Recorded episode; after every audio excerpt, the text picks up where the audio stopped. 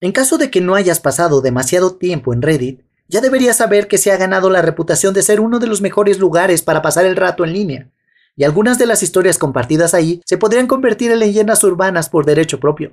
Aquí te dejo dos extraños relatos sin ninguna prueba, parte 6. Susurrando mi nombre.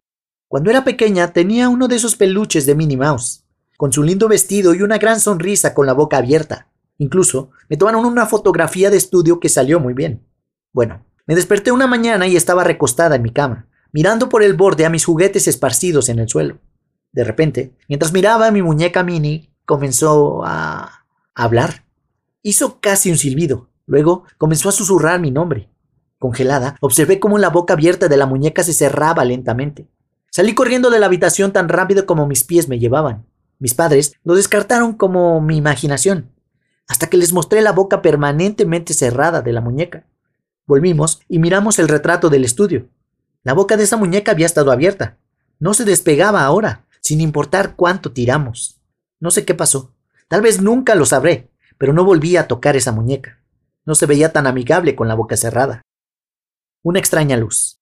Estaba dormido en una noche escolar en el instituto cuando de repente vi un destello de luz realmente brillante sobre mis ojos. Me puse muy nervioso porque pensé que la luz brillante provenía del sol y que me había quedado dormido.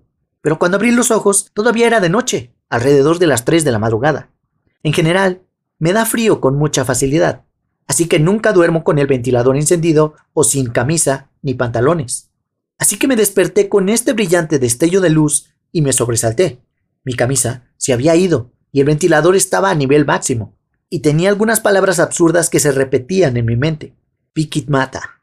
Busqué en Google las palabras pensando que tal vez querían decir algo, y descubrí que es filipino y significa hacer algo con los ojos cerrados. Me di cuenta de que tal vez me había dado calor esa noche. Encendí el ventilador y me quité la camisa mientras dormía, pero no puedo averiguar de qué era la luz o las palabras. También nunca encontré mi camisa. Sueño o realidad. Cuando tenía dos o tres años, mi familia vivía en Lituania. Durante toda mi vida he estado seguro de que toda mi familia visitó el Cerro de las Cruces, cerca de Xiali. Podía recordar claramente las sensaciones del suelo mientras subía los escalones, y tenía imágenes vívidas de la cruz central. Pero nunca supe cómo se llamaba este lugar. Hace un par de semanas lo busqué en Google, y le pregunté a mi madre si ella recordaba nuestro viaje a este lugar. Sorprendentemente, ella respondió que solo estaban ella y mi padre ahí, y que yo me quedé con mi abuela en ese momento. Estoy seguro de que nunca me mostraron ninguna foto, ya que este es un lugar sagrado para muchas personas y no un lugar para visitas turísticas para mostrarle a un niño pequeño. Pero yo sé que estuve ahí. Celebración cancelada. Esta historia no es mía, sino de mi tía. Una mujer que, que yo sepa, nunca me ha dicho una mentira. Hace algunos años, en la Pascua, la familia esperaba con impaciencia a su abuela, para que celebrara con ellos. Ella debía llegar el viernes. La noche del jueves, Después de que todos se hubieran acostado, mi tía se despertó con una mano en el hombro. Levantó la vista y para su sorpresa vio a la abuela sonriéndole. Todo lo que dijo la abuela fue que ella estaba muy, muy arrepentida por no poder estar ahí para la Pascua. Le deseó buenas noches a mi tía y dijo que estaba contenta de haberla visto antes de irse. Mi tía no pensó en nada y se fue a la cama. A la mañana siguiente recibieron la llamada telefónica de que la abuela falleció mientras dormía la noche anterior. Recordándonos. Conocí a una amiga en la universidad, en la cual he estudiado con ella durante cuatro años. Una noche tuve el sueño de tropezar con ella en un centro comercial en Canadá y ella se caía. Ciertamente yo me había topado con alguien en un centro comercial de Westfield en Vancouver. Eso era real. Y pensé que simplemente había reemplazado a esa persona con la que me había topado con mi amiga. Cuando le conté sobre eso, ella recordó el evento y nos enteramos de que realmente nos encontramos en el otro lado del mundo tres años antes de que nos conociéramos en la universidad. Extraño, ¿no? Imagen desaparecida. Estaba tratando de dormir en mi habitación cuando era más joven y vivía con mis padres. Debo haber tenido quizás 17 o 18 años. Abrí los ojos mientras me giraba para ponerme cómodo y veo una figura negra justo afuera de mi puerta, con las manos en alto por su pecho, haciendo movimientos de dedos de miedo, como si intentara ser sarcástico después de una historia de miedo o como haría una bruja al lanzar un hechizo, simplemente moviendo los dedos salvajemente en mi dirección. Debo señalar que esta figura no tenía forma definida. Parecían garabatos que se movían en una forma vaga, y lo atribuí a la falta de luz, y el pensar que era mi padrastro. Bueno, miro y digo, ¿qué demonios estás haciendo?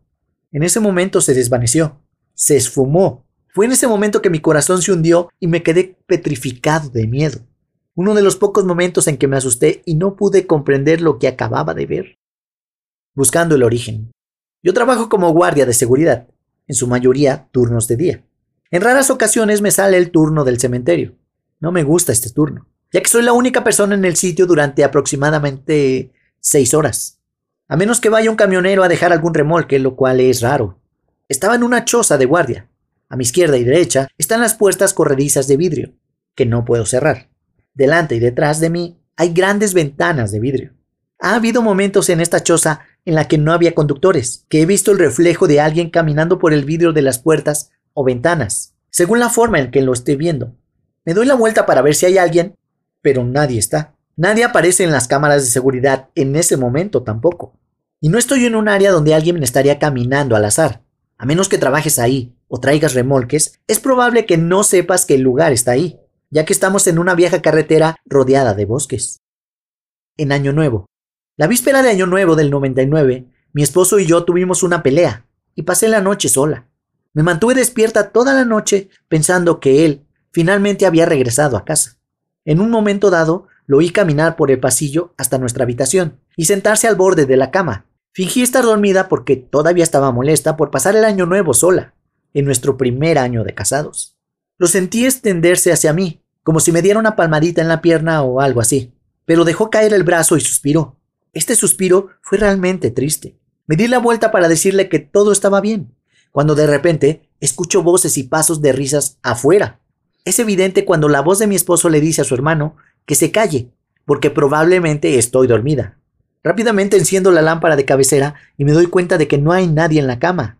No hay nadie en la habitación. Todavía no tengo idea de lo que fue eso. Todos los días conmigo. Mi abuelo falleció pocas semanas después de que yo naciera. Nunca conocí al hombre. Nunca supe cómo era. Cuando tenía cinco años, comencé a ver a un señor en nuestra mecedora. Yo lo llamaba el hombre mecedora. Mis padres pensaron que era esa etapa del amigo imaginario, pero comenzó a molestarles cuando les contaba todos los días. Finalmente me preguntaron sobre eso. Les conté todos los detalles que podía recordar y finalmente me mostraron una foto de un hombre. Era mi abuelo. Al día de hoy tengo 22 años. Cada vez que sueño, él está en el fondo, en algún lugar. Recuerdo cuando soñé con mi graduación de secundaria y miré en las gradas, y lo vi con mis padres. Me gusta pensar que Él solo está cuidándome y estando ahí cuando en realidad no está. Así que soy un verdadero creyente de lo paranormal. El bebé. Mi madre me contó esta historia el otro día y me asusté mucho. Cuando mi hermana mayor era pequeña, como de unos tres años, ella le pidió a mi tía embarazada que la cargara para abrazarla. Mi mamá dijo, ella no puede cargarte, cariño, ella tiene un bebé en su barriga.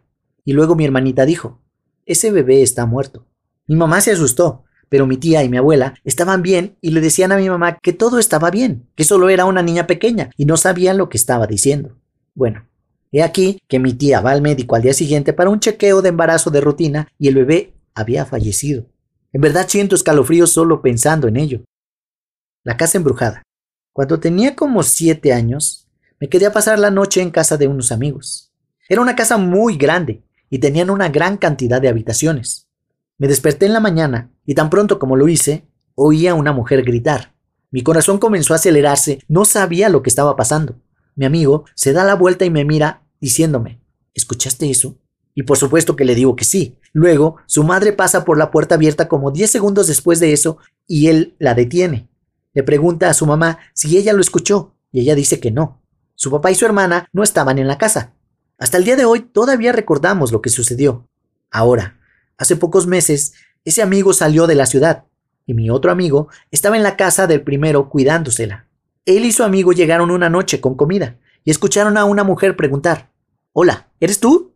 Estuvieron a punto de ensuciar sus pantalones y se fueron. Hasta el día de hoy todavía están asustados por esa casa. Díganme qué vimos. Una noche, mis padres y yo estábamos viendo la televisión en la sala de estar de nuestra casa, estilo rancho. Una extraña luz que venía del pasillo llamó nuestra atención. En el dormitorio del final del pasillo había una esfera de luz brillante de uno por uno, que flotaba a unos tres o cuatro pies del piso que iluminaba el cuarto oscuro. El orbe pareció darse cuenta de que estaba siendo observado y se movió muy rápido, y antes de que nos diéramos cuenta, este estaba afuera como si hubiera pasado a través de la pared o las ventanas.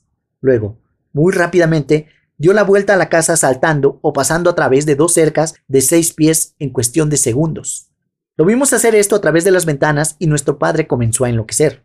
Él se asustó y agarró su revólver y una linterna y salió.